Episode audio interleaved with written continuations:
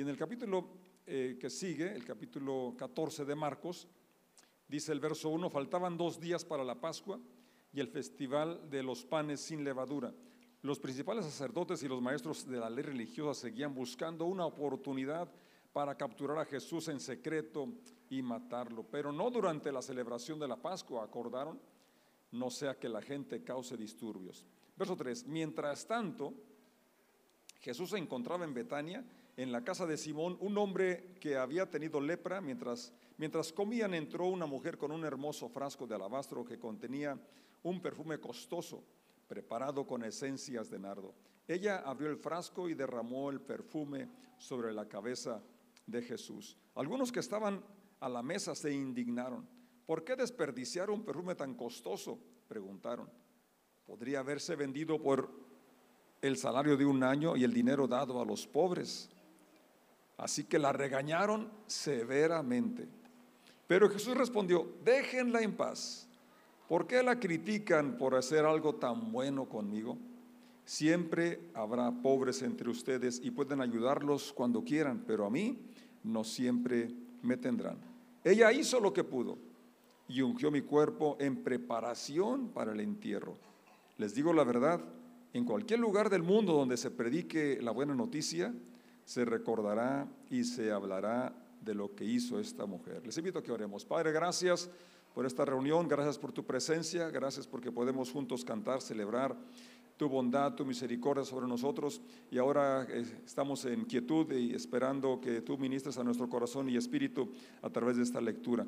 En el nombre de Jesús, el Señor, decimos, amén, amén. Eh, el evangelista Marcos empieza este capítulo diciendo que faltaban dos días y había, estaban tramando ya de tiempo cómo capturar a Jesús y el plan era matarlo, pero quieren hacerlo todo en secreto y además no durante esa fiesta tan importante que era la principal del pueblo de Israel, porque tenían miedo del disturbio, que se levantara no solamente los, seguidores, sino la nación entera fuera conmovida. Y entonces eh, ellos estaban tramando cómo lograr estas maniobras. Y dice el 3, mientras tanto, ellos allá maquinando, pensando cómo destruirlo, cómo hacerlo. Y acá estaban en una casa disfrutando de, la armonía, de la amistad, de la comida.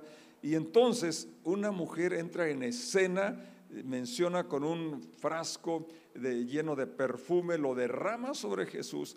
Y entonces hay una reacción, el verso 4 nos habla de que las personas en lugar de admirar, de, decir, qué, qué creativa, qué extravagante, qué eh, forma, ¿verdad?, tan, tan única de expresar amor, gratitud, porque creo que esta mujer tenía una gratitud y un amor extraordinario hacia el Señor y a su Maestro, y por eso eh, no hay otra manera de expresar ese amor, esa gratitud. Además, en ese lugar, eh, que seguramente por lo encerrado hacía falta algún desodorante, hacía falta algo que refrescara el ambiente, entonces tenía varias eh, utilidades, pero lo, principal era mostrar su amor, su gratitud a, su maestro, a su Señor, y ella no escatimó eh, derramar todo el perfume, creo que con un chorrito hubiera sido suficiente, pero ella se lo vació todo y era algo costoso, porque los que empezaron a criticar eh, dijeron que valía aproximadamente lo, que una persona podía ahorrar en un año. Y eso que pues tenía que, no sé cómo hacerle, porque era, el salario de un año. ¿Sí? ¿Cómo hacerle para ahorrar lo que ganas en un año? Porque tienes que comer, tienes otros gastos, ¿no? Entonces, pero para tener una idea de lo, de lo, de lo, costoso que era el, el perfume, y la reacción del Señor nos hace esperar, déjenla en paz. ¿Por qué la critican por hacer algo tan bueno conmigo. Él recibió, ¿verdad?, esa ofrenda, ese olor grato eh, de un corazón agradecido. Y bien, dice, los pobres siempre van a estar con ustedes. Además, el otro evangelista nos dice que, que la verdad Judas no era que tuviera preocupación por los pobres, sino que era ladrón. Y eso nos da una lección tan grande del corazón de nuestro maestro, ¿verdad? Sabiendo que era ladrón, lo puso de tesorero. Si supiera que Chuy tuviera la mano larga, yo no lo dejaba de tesorero en casa de oración. Pero yo sé que es honesto, honrado el ITERE, y, la verdad que, así lo han demostrado.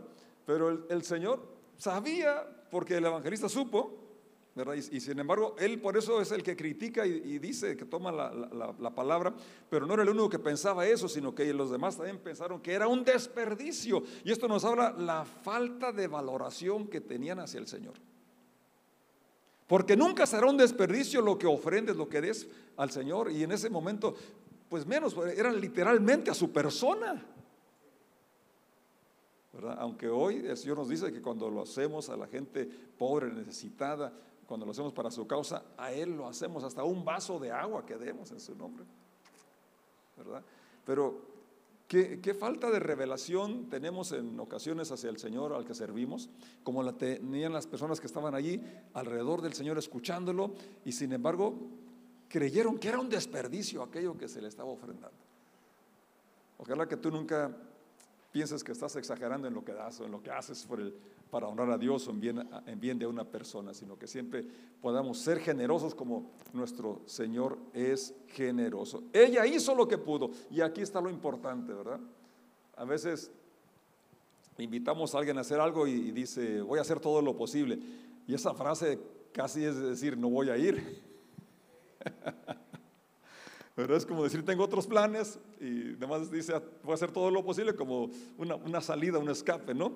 Pero ella literalmente dice, el Señor hizo todo lo que pudo, es decir, usó su creatividad, usó sus ahorros, usó, usó lo que más quería, algo valioso, y lo derramó ungiéndolo. Dice el Señor, además se anticipó para mi sepultura. Porque de la forma como fue la, premura que tenían, porque venía el día de descanso y demás, eh, entonces no, no, no lo ungieron el relato nos habla de la resurrección que iban precisamente para ungirlo porque no lo habían hecho antes de sepultarlo. Entonces aquí dice Señor, ella se anticipó, preparó mi cuerpo para el entierro. Verso 9 dice, les digo la verdad, esto que hizo esta señora, esa mujer, se va a decir en cualquier lugar donde se predique, se va a recordar para que recordemos cómo podemos ser extravagantes, ser, usar nuestra creatividad para mostrar nuestro amor y gratitud y que no nos limitemos, que no seamos codos. Esta mujer en una sola, en un solo derrame, en una sola muestra de gratitud, de amor, en un momento gastó todo lo del salario de un año. Recuerdo que cuando iniciábamos a predicar ahí en la calle Zacatecas, un hermano se paró y leyó esta porción. Porque aquí dice que donde quiera que que se predique, se tendría que hablar de este acontecimiento. No dio ninguna aplicación, pero recuerdo muy bien que, que como aquí dice que se tiene que recordar, yo quiero leerlo para recordarlo. Muy bien, muy bien, pero yo creo que todos necesitamos extraer la lección, ¿no? El principio que nos da quien hizo esto. Y el punto clave aquí será este, haz todo lo que puedas. Si estamos enamorados, apasionados de Jesucristo como lo estuvo, ¿verdad? Esta señora, esta mujer, yo creo que vamos a buscar la manera de manifestar nuestra, nuestra gratitud, nuestro amor, ¿verdad? Haciendo lo que podamos, siendo generosos, que no se quede en la intención, sino que podamos, esa intención nos lleve a prepararnos. Porque aquí, si fue el ahorro de un año, entonces eh, realmente ya empezó poco a poquito, ¿no? Y eso, esto nos habla de una lección muy grande que si, que si la intención la llevamos a la acción, vamos a, poder ir ahorrando, eh, preparándonos, haciendo algo para ser más excelentes en nuestro servicio a Dios. Yo, la verdad, anhelo ser más claro al predicar, tener más unción al predicar, tengo que prepararme. Si quieren cantar mejor, ¿qué tienen que hacer? Prepararse también, ¿verdad? En lo, el servicio que estemos realizando, si queremos ser mejor, ¿qué necesitamos hacer?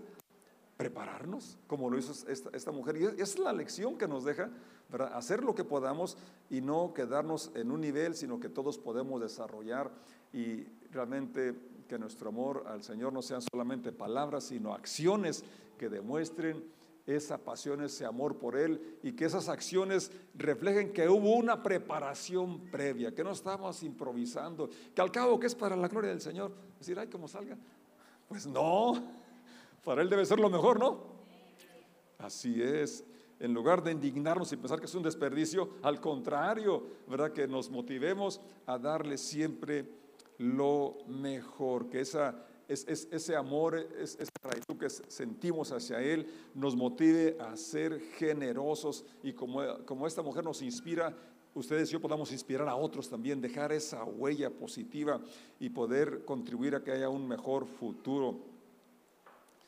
¿Podemos hacerlo? Claro que sí. Y no, no minimicemos ¿verdad? las cosas pequeñas, porque eso nos lleva a la preparación, un poco de tiempo, un poco de ahorro, un poco de acciones concretas enfocadas ¿verdad? hacia una misión, hacia, una meta, van a llevarnos a, a, llegar al momento en que tendremos los 300 denarios para comprar ese perfume de alabastro. Así es, y que eso transforme. ¿Se imaginan la casa cómo quedó? Impregnada de aquel grato olor. Se notaba, ¿verdad? Su, cuerpo siguió oliendo, ¿verdad? Con aquella fragancia aún después de todo el maltrato que, que sufrió. Entonces, esto nos habla esencialmente de una preparación, lo cual nos, nos puede capacitar para ser mejores esposos, mejor cónyuge, mejor esposa, mejores hijos, eh, mejores empleados, mejores en el área donde estamos, que ahí podamos dejar ese olor grato que glorifica a nuestro Padre, que somos excelentes en lo que hacemos. Y esto es posible si tenemos un plan de acción, si lo planificamos y, decimos, bueno, este, este año voy a leer más, eh, además de los evangelios, voy a leer las cartas de Pablo y además voy a leer algún comentario, voy a leer algún, tomar un curso, voy a, a crecer, porque algunas personas no han crecido, es decir, no han tomado el curso de crecer y voy a tomar el curso de sanidad y voy a tomar lo que se me ofrece en casa como herramientas para, para, crecer, para desarrollar, voy a tomarlas, voy a aprovechar los cursos que están a mi disposición, ¿verdad? Para poder desarrollar los talentos que ya tengo, pero ser excelente en mi servicio a Dios y a su iglesia. El amor, ¿verdad? Nos va a llevar a la acción, como vemos este, este acto, ¿verdad? Ese olor grato para el Señor. También nos, nos invita a ese relato, el Señor reprende a aquellas personas, ¿verdad? Les dice, pues, ¿qué, les pasa? Ellos la reprendieron severamente, dice ahí el, versículo, ¿no? Pero el Señor dice, déjenla en paz. Ella ha hecho algo bueno, hizo lo que pudo. Entonces nosotros necesitamos en lugar de criticar a las personas que están sirviendo, que invierten tiempo, en lugar de eso vamos a unirnos, a colaborar. Qué diferente hubiera sido el ambiente ahí, ¿no? Que, que, los demás se hubieran eh, motivado para ofrecer algo al Señor también en gratitud, porque los que estaban ahí todos habían recibido algún beneficio de la mano del Señor. Y también nosotros, ¿no? Hemos recibido muchos beneficios. Entonces, que podamos, en lugar de criticar a aquellos que están sirviendo, que están dedicando tiempo, eh, vamos a unirnos porque siempre cuando colaboramos eh, hacemos mejor las cosas. En equipo siempre se logra más que ni cuando estamos realmente solamente observando. Y Dios nos ayude pues a, si miramos una necesidad, eh, observar, sí, pero colaborar, contribuir con lo que podemos, así como esta mujer hizo lo que podía. Y esto es bonito, ¿no? Porque ella estaba ah, dando algo que realmente pues no era beneficio, sino la satisfacción de poder bendecir, ungir a su, a su maestro. Y esto trae una satisfacción muy grande. Eso es la generosidad real, ¿no? Cuando damos sin esperar algo que nos va a ayudar a nosotros. Y creo que donde quiera que estemos vamos a encontrar necesidades eh, inmediatas en nuestra familia, en nuestra congregación, en la ciudad, en el lugar de trabajo, donde, quiera que estemos vamos a encontrar eh, cosas que, que, hace falta realizar. Y ya y tenemos dos opciones, decirle a nuestra esposa, eh, de ser más atenta con lavar o con limpiar, a mejor decir, yo voy a limpiar ahora esto, yo voy a lavar los platos, voy a hacer algo. Es decir, tenemos siempre la opción o de criticar, señalar lo que falta, o unirnos y ser parte de la solución. ¿Es cierto? Entonces, eso es lo que nos invita también en, ese relato, ¿verdad? Que el Señor dijo, déjenle en paz, ella hizo lo que pudo y tú y yo podemos hacer más de lo que hasta aquí hemos hecho. Bueno, yo sí, no sé tú. Podemos hacer mucho más que hasta lo que aquí hemos estado realizando y la palabra está ahí. Ella hizo lo que pudo. Y tú y yo podemos empezar a cambiar en lugar de criticar, colaborar y oír la palabra de Dios. Una buena obra ha hecho. Siguiendo la lectura, dice el verso 12, el primer día del festival de los panes sin levadura, cuando se sacrificaba el cordero de la Pascua, a los discípulos de Jesús le preguntaron, ¿dónde quieres que vayamos a preparar la cena de Pascua? Así que Jesús envió a dos de ellos a Jerusalén con las siguientes instrucciones. Al entrar en la ciudad, se encontrarán con un hombre que lleva un cántaro de agua. Síganlo. En la casa donde él entre, díganle al dueño, el maestro pregunta, ¿dónde está el cuarto de huéspedes para que pueda comer la cena de Pascua con mis discípulos? Aquí vemos una vez más como la anticipación, la programación, los planes. O sea, el Señor eh, seguramente ya había hablado con el dueño de esta casa que necesitaba ese, ese espacio, ese lugar, porque los manda con unas instrucciones, así como cuando mandó por el burro, ¿verdad? Que seguramente ya le había dicho al dueño que lo iba a necesitar. A esta persona seguramente le avisó, el día de la Pascua yo voy a necesitar un lugar amplio. ¿Cómo ves? Eh, ¿Cuento contigo? Pues claro que sí. Entonces, Ahí está, dice el verso 15. Él los llevará a un cuarto grande en el piso de arriba que ya está listo. Allí deben preparar nuestra cena.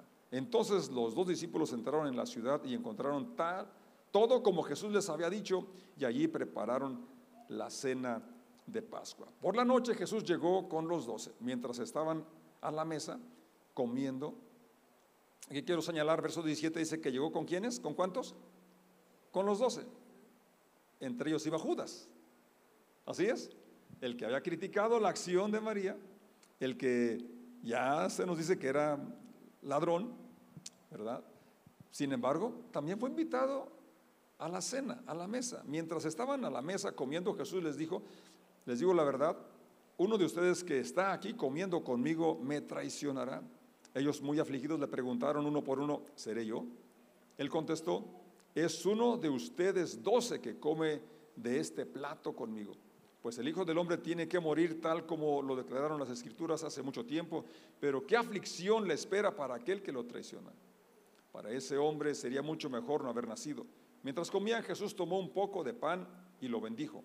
Luego lo partió en trozos, lo dio a sus discípulos y dijo, tómenlo porque esto es mi cuerpo.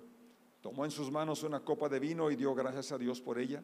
Se la dio a ellos y todos bebieron de la copa. Y les dijo, esto es mi sangre, la cual confirma el pacto entre Dios y su pueblo. Es derramada como sacrificio por muchos. Les digo la verdad, no volveré a beber vino hasta el día en que lo beba de nuevo en el reino de Dios. Luego cantaron un himno y salieron al monte de los olivos. Y aquí lo, que quiero recalcar es esa inclusión que hace el Señor a llegar a su presencia, aún conociendo el carácter de Judas.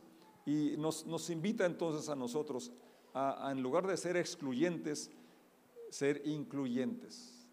Las personas van a ser transformadas solamente en la presencia del Señor. Y nuestra, nuestra misión es guiarlas al Maestro, llevarlas al Señor, porque es, es finalmente el Espíritu Santo quien da convicción de pecado es que nos guía a, toda verdad y a toda justicia.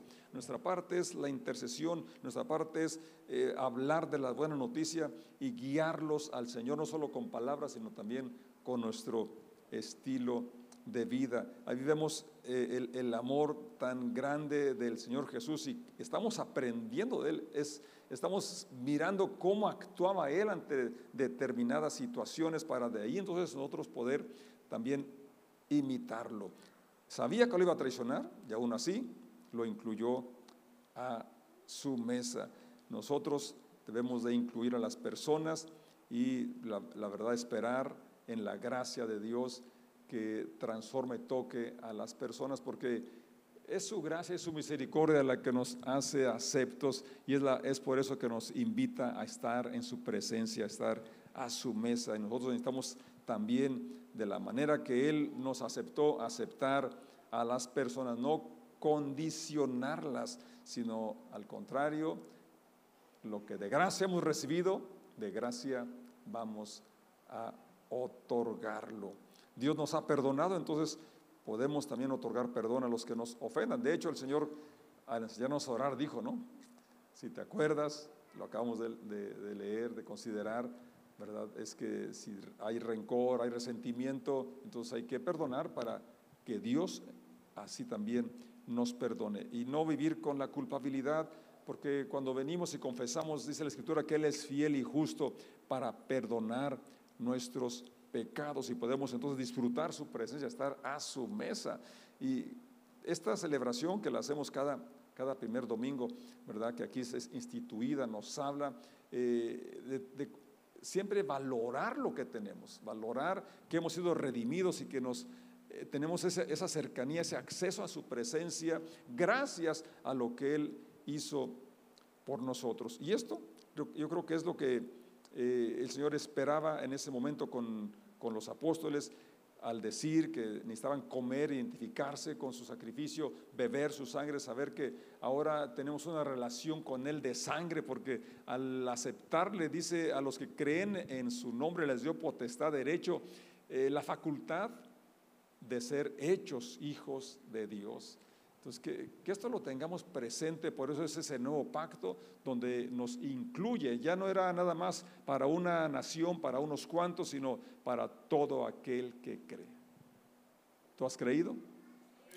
Somos bendecidos y llamados a invitar, guiar a que otros crean, pongan su fe, su confianza en Jesucristo. Ahí está la mesa del Señor, ¿verdad? Para todas las personas que escuchen y puedan decir sí al Evangelio. Y tengamos una gratitud que nos lleva a, dejar que su poder nos siga moldeando, nos siga transformando. La gratitud eh, de lo que Él es, de lo que Él ha hecho por nosotros, Él es lo que nos lleva, nos motiva a querer obedecerle, a querer complacerle. No es el temor al castigo, no es, sino más bien el, lo que más puede ayudar a transformar, a cambiar, es la gratitud cuando reconocemos cuánto nos ama y no solo palabras, sino acciones, que es lo que el Señor siempre hizo por nosotros.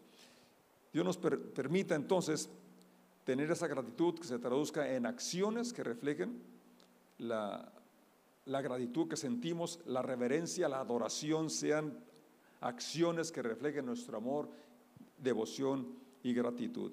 Voy a invitar que nos pongamos de pie y le demos gracias a Dios por lo que Él nos sigue modelando, que podamos vivir con una gratitud manifestada en nuestra entrega y que nos que dejemos eh, ese nivel de conformismo que hasta aquí hemos llevado. Cuando tenemos ya cierto tiempo en el Señor, como que llegamos a un nivel donde ya pensamos que, que ya no podemos dar más. Pero cuando leemos eh, historias como esta, de esta mujer que en una sola ocasión vertió sobre el Señor lo, lo del ahorro de un año, y que Jesucristo dijo claramente, hizo lo que pudo, ahí me reta, me anima a dejar ese, ese eh, conformismo que hasta aquí había tenido. ¿no? Ah, puedo dar más. No sé tú, yo creo que sí. Hay algo que puedes hacer todavía, además de lo que estamos ya haciendo. Y que lo que estamos haciendo lo hagamos con más excelencia. Esta mujer se preparó un largo tiempo para lograr comprar ese, frasco.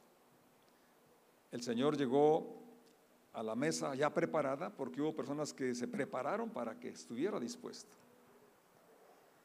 Él se preparó para ir hasta la cruz, hasta el Calvario. Afirmó su rostro sabiendo lo que le esperaba, porque sabía que aquello traería un fruto que nos bendeciría eternamente. Entonces, cuando hacemos un sacrificio, una entrega por amor, siempre habrá un fruto que traerá bendición a muchas personas.